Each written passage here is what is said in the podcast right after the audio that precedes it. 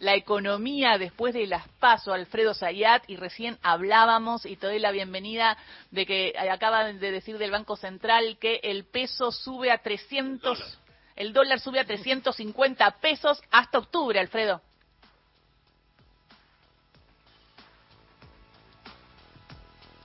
Hola, hola, hola, hola. ¿Ahí me escuchás? ¿Me escuchan?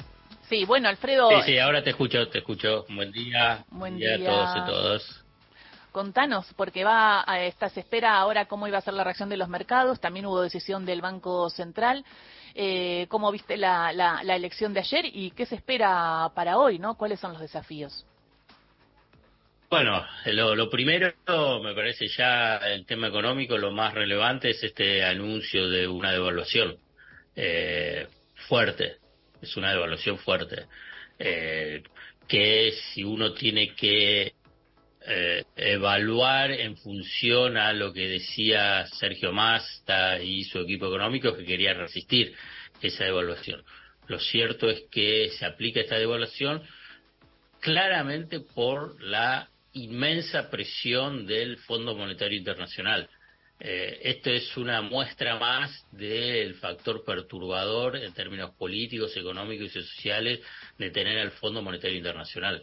Eh, está claro, ahora queda, digamos, ah, faltaba una carta que se dé vuelta en, el, eh, en, el, en la mesa. Y la carta que estaba ahí, que no estaba dada vuelta, era la devaluación. ¿Y por qué? Porque si no, el Fondo Monetario Internacional no, no iba a dar el desembolso de estos esperados 7.500 millones de dólares eh, y por eso lo esperaron para después de las pasos. Si haces el recorrido, se anuncia que hay un acuerdo con el Fondo Monetario Internacional, pero no se conoce eh, el documento. Simplemente se hacen anuncios eh, generales, obviamente que se llegó a un acuerdo, que el tema fiscal, el tema monetario, cambiar algunas pautas, eh, se menciona algo del tipo de cambio que acompaña a la inflación, que, que, sea más intenso el ajuste diario, pero faltaban los numeritos, no estaban. ¿Y qué es lo que decían? En ese momento que eh, el directorio se iba a encontrar después de las pasos, o sea, va a ser en esta semana, eh, porque estaba de vacaciones claramente toda una excusa más de que existen las vacaciones, pero si hay una decisión política lo definís antes. Eh, no, no hubo esa decisión política y la decisión política es, es el resultado de las pasos y después del resultado de las pasos eh, tomás la medida exigida por esa tecnoburocracia del fondo, ¿no? ¿Y qué es lo que pedía? Una devaluación. Obviamente que uno puede agarrar ¿Qué, devaluación pedía? Pedía una devaluación que lleve el dólar oficial a eh, 500 en su momento. Después se estuvieron negociando que sea el 30.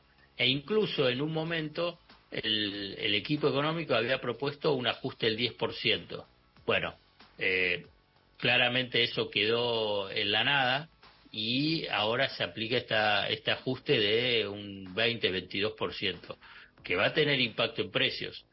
Eh, bueno, es, es, como que se, para, mí es que se abre un inmenso interrogante si el problema estaba en una crisis de ingresos y el problema del oficialismo se encontraba en el tema inflación, salario, esta medida agudiza esa, esa dificultad.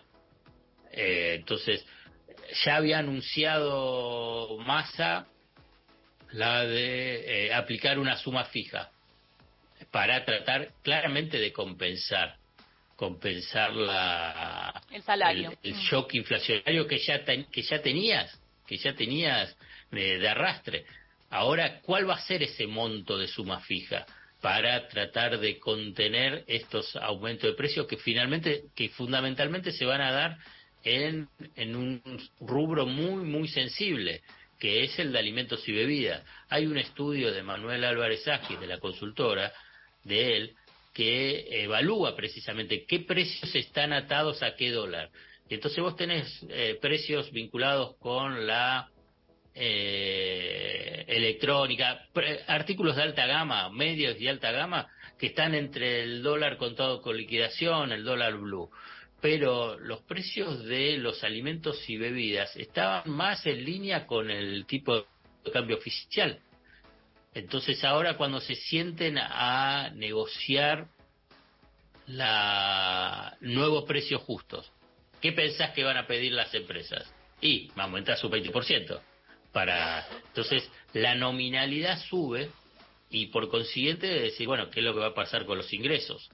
Eh, para mí es un golpe fuerte, incluso pensado en términos eh, eh, de perspectivas electorales. Ahora bien, dicho esto, ¿qué, ¿cuál es la estrategia? Trato de entender la estrategia. Es, bueno, es el dólar a 3.50 y lo mantengo fijo mantengo fijo hasta octubre, o sea, hasta las elecciones, o sea, los próximos dos meses. En el sentido de, no va a haber más ajuste. Lo que viene ahora es eh, toda buscar la recuperación de los ingresos. En general, cuando hay una devaluación, lo que se busca es que tenga una integralidad, que diga, bueno, viene la devaluación, pero viene un acuerdo de precios y salarios, previo aumento de precios, perdón, precio, previo aumento de eh, los salarios, entonces ahí se acomoda. Pero vos fíjate ahora, ¿cuándo va a venir la suma fija? Va a ser recién para eh, comienzos de eh, septiembre. septiembre. O sea, se va a cobrar en el supuesto de esa suma fija en septiembre. Bueno, ¿qué es lo que va a pasar durante estos 15 días? los precios van a aumentar. Entonces, ahí me parece que hay una cuestión de, de, timing que eh, veremos que vamos de atrás. Siempre, se va de atrás. a ver, si vos me preguntas, si vos me preguntás, ¿qué me impactó más? Digamos, si el resultado de mi ley o la devaluación, mi respuesta es la devaluación. Eh, el de mi ley, en última instancia, es se ratifica el escenario electoral que había planteado Cristina Fernando de Kirchner. Tres tercios. Aspecto inédito para el mundo de la política electoral desde el comienzo de la democracia. En general siempre era una disputa de dos. Eh, llegando a las elecciones. Acá tres, o sea, es un escenario, dice, nunca antes hubo así, digamos, nunca estuvo este escenario así planteado, es algo nuevo.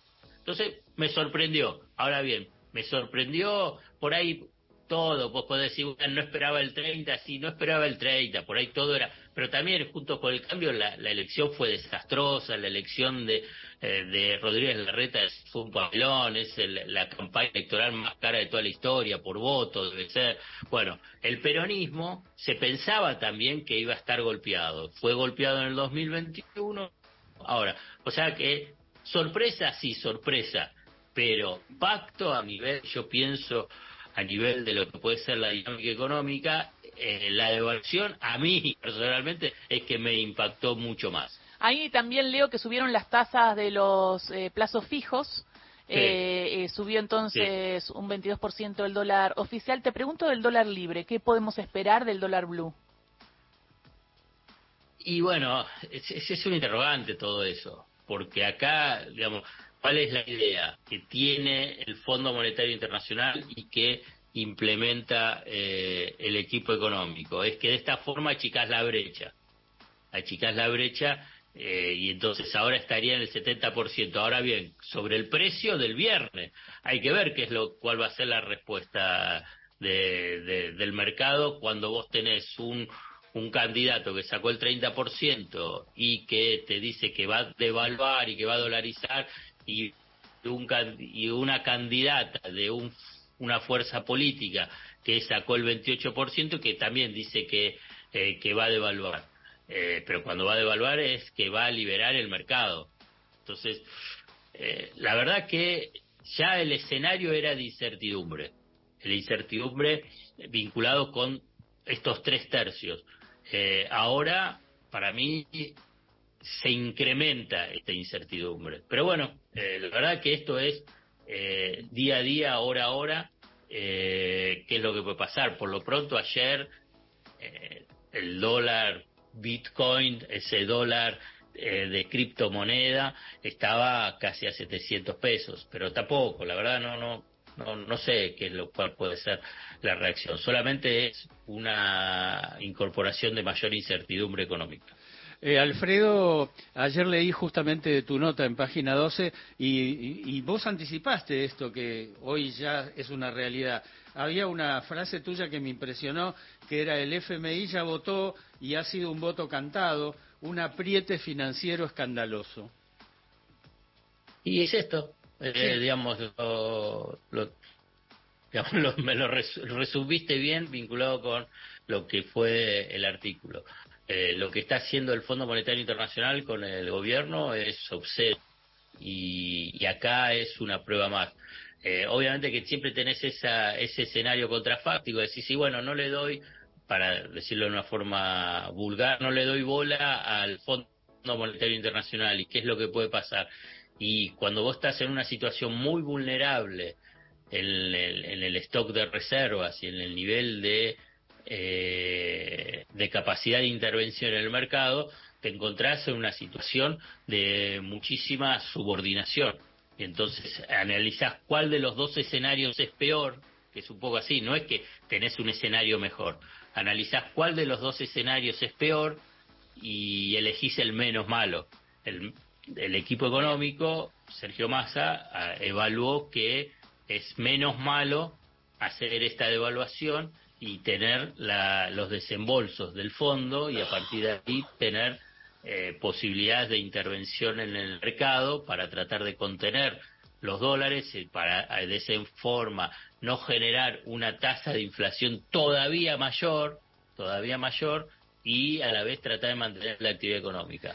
Es un interrogante, ¿eh? yo te digo cuál es lo que piensa. Y uno pelea, eh, o sea, o una pensaría lo que hay que es achicar la brecha, porque la brecha es algo que hace mal, eh, tan tan fuerte. Y fíjate ahora, entonces, uno devalúa quizás pensando que va a achicar la brecha, y no, ahora parece que el dólar, el libre, ilegal, informal, blue, como le, le digas, ya hay algunos de canales de televisión que están diciendo 680 vuelvo a apretar hoy. Pero bueno, porque, porque digamos, yo, yo esperaría igual, digamos, ya no el comienzo. El comienzo siempre tenés sobre reacciones del mercado.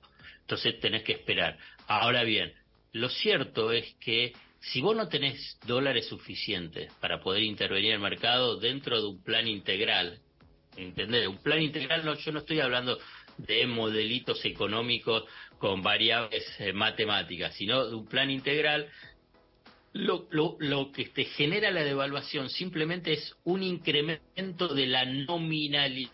Sé que por ahí es complejo, pero piénsalo de esta forma, digamos. Si vos tenés 100 y vos decís, ah, bueno, lo llevo a 200, porque de esa forma voy a achicar la brecha de algo que está a 400, bueno, ese 400 se va a 800. Entonces, eh, porque entonces la, el porcentaje va a ser ese 100%, siempre. Bueno, ¿qué pasa? Solamente incrementas la nominalidad. Y al incrementar la nominalidad te genera mayor, eh, mayor tensión, mayor bronca, mayor incertidumbre. Pero bueno, eh, vamos a seguir eh, en los próximos días porque va a estar bastante movidito. Sí, va a estar muy movidito. Gracias, Alfredo, por explicarnos un poco lo que sucedió y lo que significa esta devaluación eh, del dólar. Gracias, Alfredo. Beso grande. Bye, bye, bye. Chao. Chao, 11 de la mañana. Llegan las noticias.